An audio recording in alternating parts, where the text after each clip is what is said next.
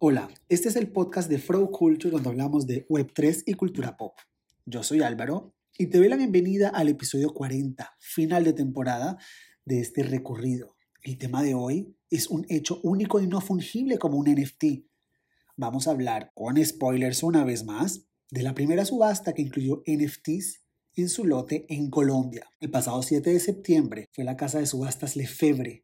dirigida por Catalina Martínez, la que dio un paso, o varios digamos, en temas de disrupción, innovación y adopción Web3 en Colombia. Estamos hablando del lote de joyería creado por Arity, un colectivo que combina experiencias en la Web3 y en la vida real con joyas de lujo. La diseñadora de este espacio es la princesa de Emiratos Árabes Unidos, Sheikha Fatima Al-Qas, que a sus joyas les anexó NFTs que validan al comprador final el origen de los minerales, los artistas involucrados en el proceso, así como la autenticidad de la joya, que cabe recalcar, está hecha con esmeraldas colombianas. Así que para hablar de este hecho histórico en el mundo de las subastas en Colombia y digamos que en Latinoamérica también, tenemos hoy en Flow Culture a Catalina Martínez. Hola Álvaro, buenos días, ¿cómo estás? Hola Catalina, buenos días, muy bien, ¿y tú? Muy bien, ¿cómo va todo? Bien, bien, ¿cómo arranca la semana después de esa super subasta? Arranca bien, ahorita en momento de postventa, eh, rematando los lotes que nos quedaron de la subasta número 23, pero muy contentos con los resultados. Quisiera que me contaras cómo te encontraste tú con el concepto de los NFTs y qué fue lo primero que se te pasó por la cabeza? Bueno, a ver, para hacerte un poquito de preámbulo, pues antes de yo ser directora de la Casa de Subastas, em, yo soy abogada y yo soy magíster en Derecho Internacional de los Negocios y en el desarrollo de mi profesión como abogada tuve un poco de acercamiento en temas de tecnología, eh, de contratos de transferencia de tecnología como tal, y estuve muy familiarizada con todo el criptoarte eh, y con todo el tema de criptomonedas en realidad. Entonces, cuando inicio mi labor en la casa de subastas, veo que el arte en Colombia está un estaba hasta este momento un poquito rezagado a todo lo tradicional. Y dije, ¿por qué no darle un poquito la vuelta a esto? El mundo ha evolucionado, hay otras alternativas, y con eso iniciamos una propuesta de charla sobre NFT y tuvimos una charla bastante concurrida en Lefebvre, donde las personas y nuestros coleccionistas en particular tuvieron un acercamiento eh, directo con todo el, el, tema de arte digital, con ellos, con el experto que llevamos para que dictara la charla, que es el doctor Diego Guzmán, que es el director de Derecho del Arte de la Universidad Externada de Colombia, eh, tuvimos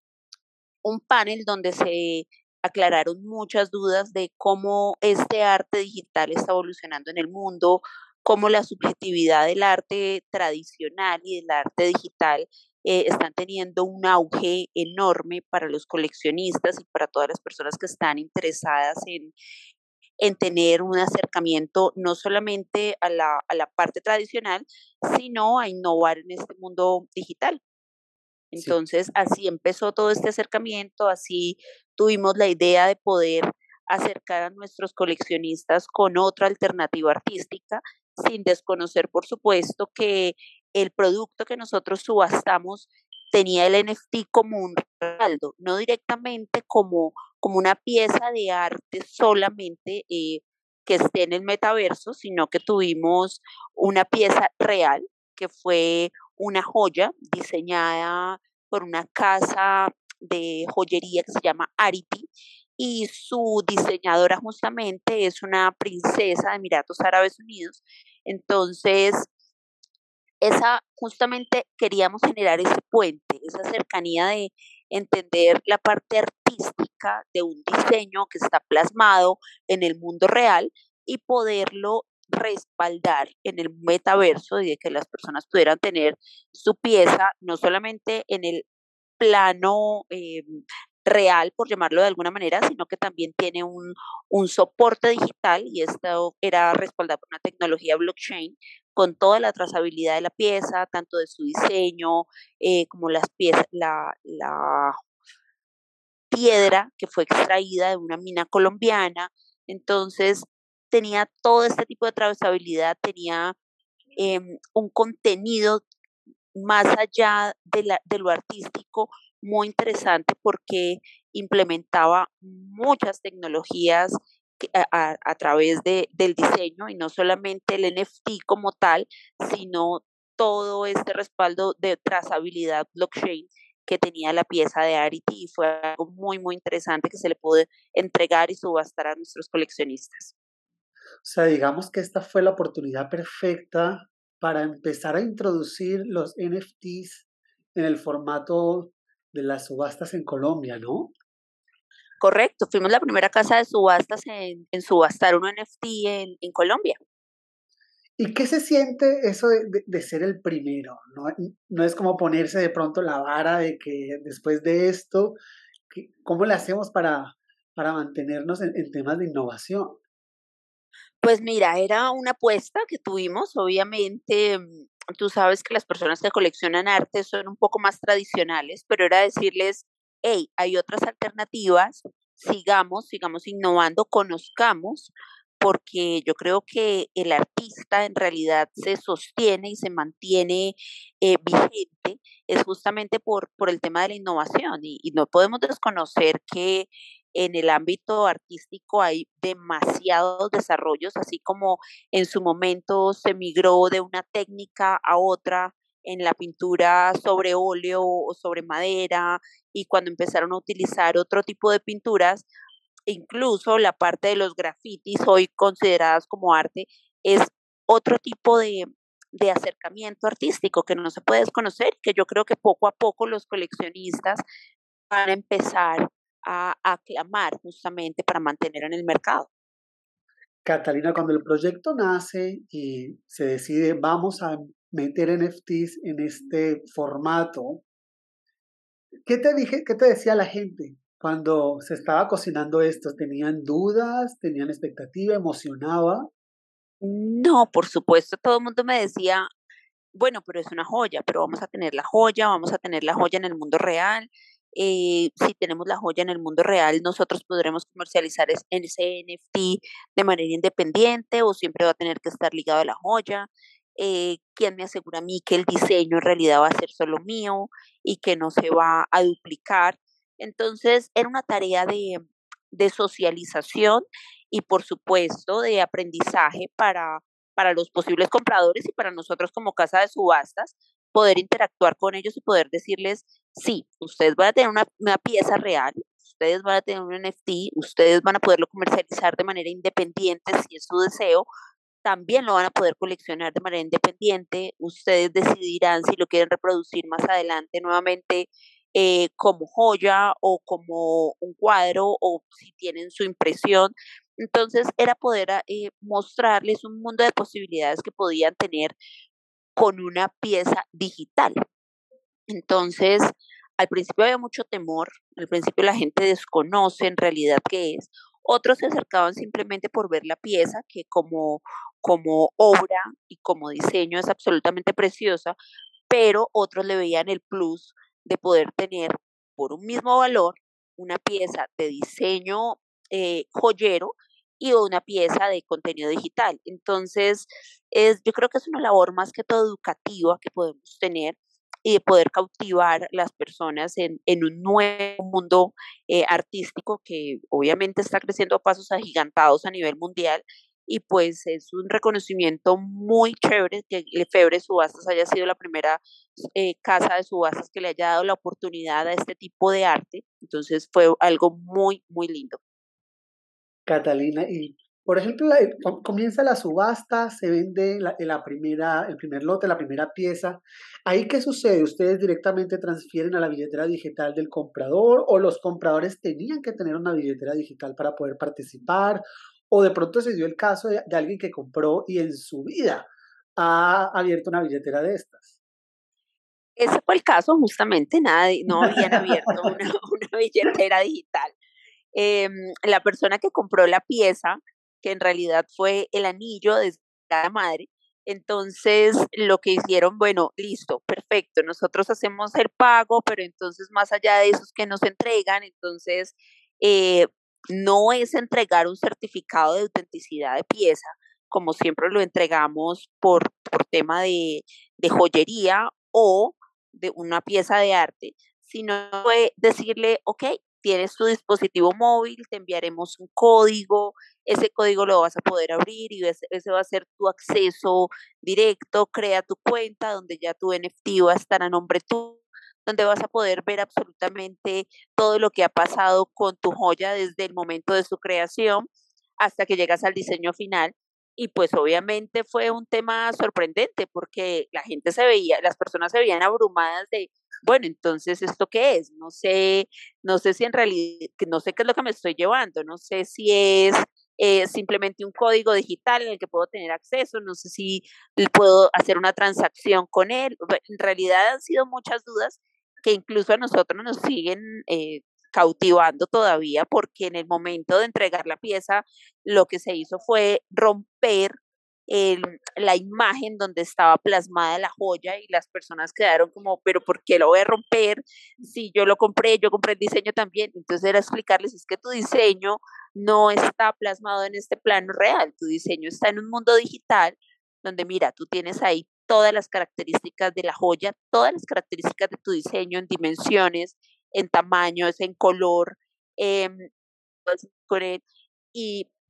era entregar un código y era y entonces era tratar de explicar más o menos que funcionaba igual que cuando empezó a funcionar una firma digital de que todo el mundo decía, sí, es mi firma, pero pues en realidad es un código numérico, cómo me identifica, y poco a poco las personas se han ido familiarizando con él y creo que nos pasó exactamente igual con esta pieza.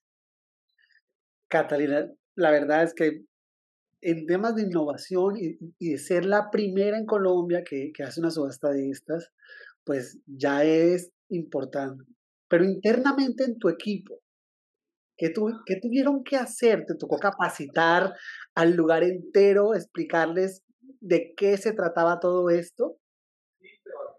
Claro, en realidad las, las personas de Arity, que fueron quienes pusieron en consignación la pieza para que nosotros la subastáramos, hicieron una labor educativa con nosotros, por supuesto, porque para nosotros también era chocante decir, nosotros subastamos arte, nosotros subastamos normalmente, eh, tenemos cuatro departamentos, entre ellos están las joyas, monedas, libros,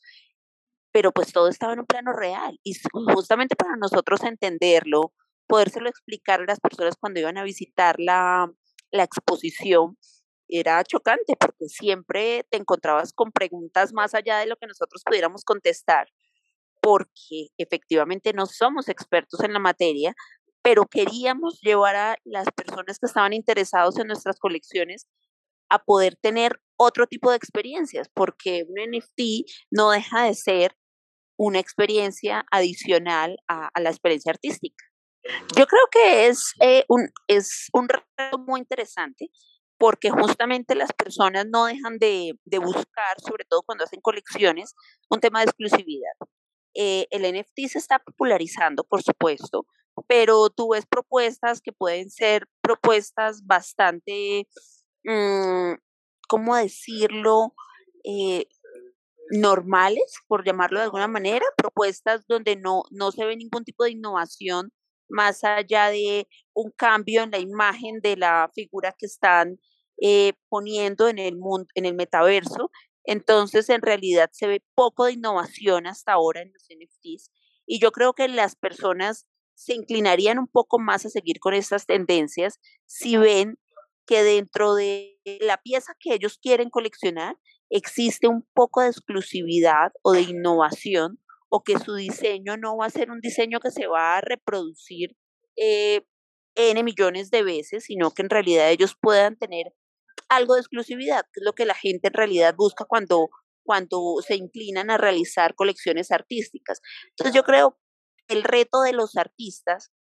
y los creadores del NFT va a ser justamente eso, porque un creador de NFT no tiene que ser necesariamente un, un pintor o un escultor tradicional lo puede hacer cualquier persona hoy en día y puede construir un NFT cualquier persona. Entonces está en eso, en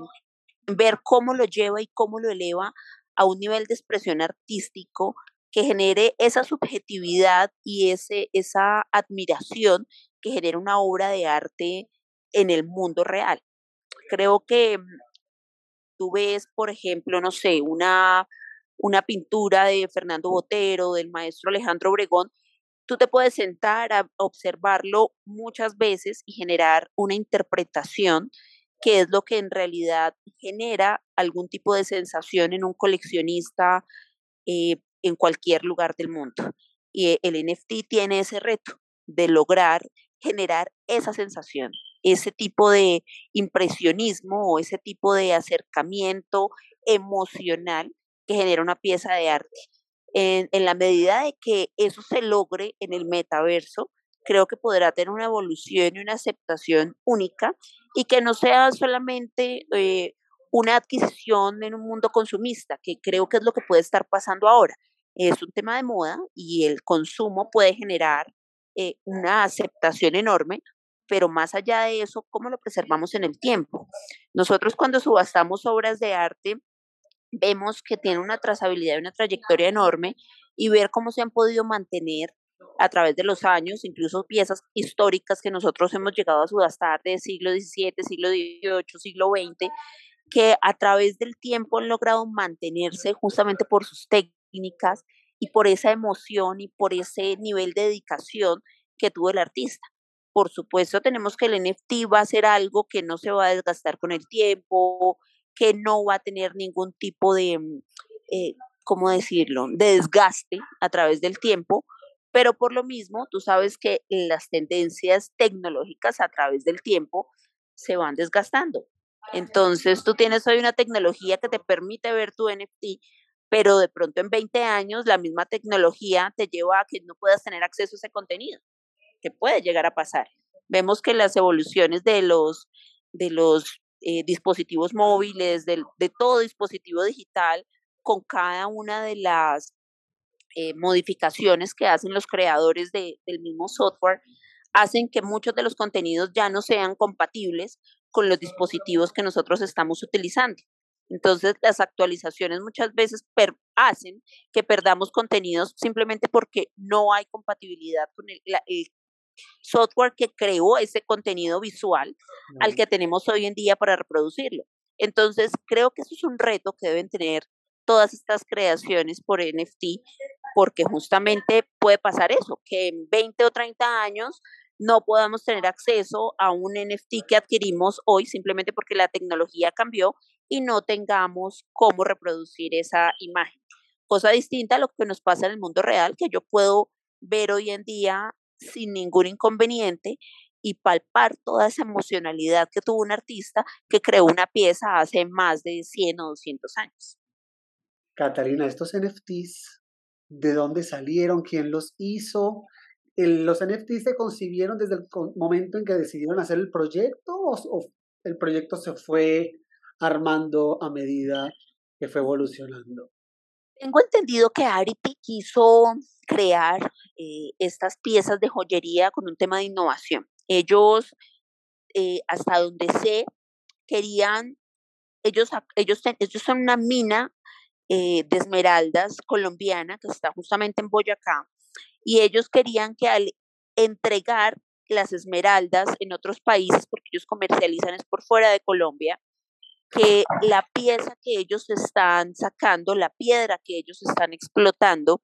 eh, tuviera una trazabilidad limpia, que fue, ellos tienen un tema de minería sostenible, entonces ellos no querían que que todo se, fue, se ligara simplemente a un documento, porque pues tú sabes que en el mundo existe eh, una minería ilegal enorme y así como existe la minería ilegal, pues un, certificado de, de una piedra también se puede falsificar. Entonces, ellos querían simplemente innovar en el mundo de las, de las joyas, de, la, de los certificados de autenticidad de la, de la esmeralda que estaban utilizando, que tuviera un respaldo más allá de un documento. Entonces ellos iniciaron su propuesta digital para poder hacer este mix entre eh, una piedra y una minería legal y sostenible en Colombia, pero que su trazabilidad y su trayectoria fuera totalmente limpia para que el comprador final tuviera una tranquilidad de dónde salió su pieza. de dónde salió la piedra que ellos adquieren. A través de eso, ellos encontraron una alternativa que era no solamente esa piedra en un, con un respaldo digital, sino que podían crear esa, esa pieza de arte, podían materializarla en el metaverso también.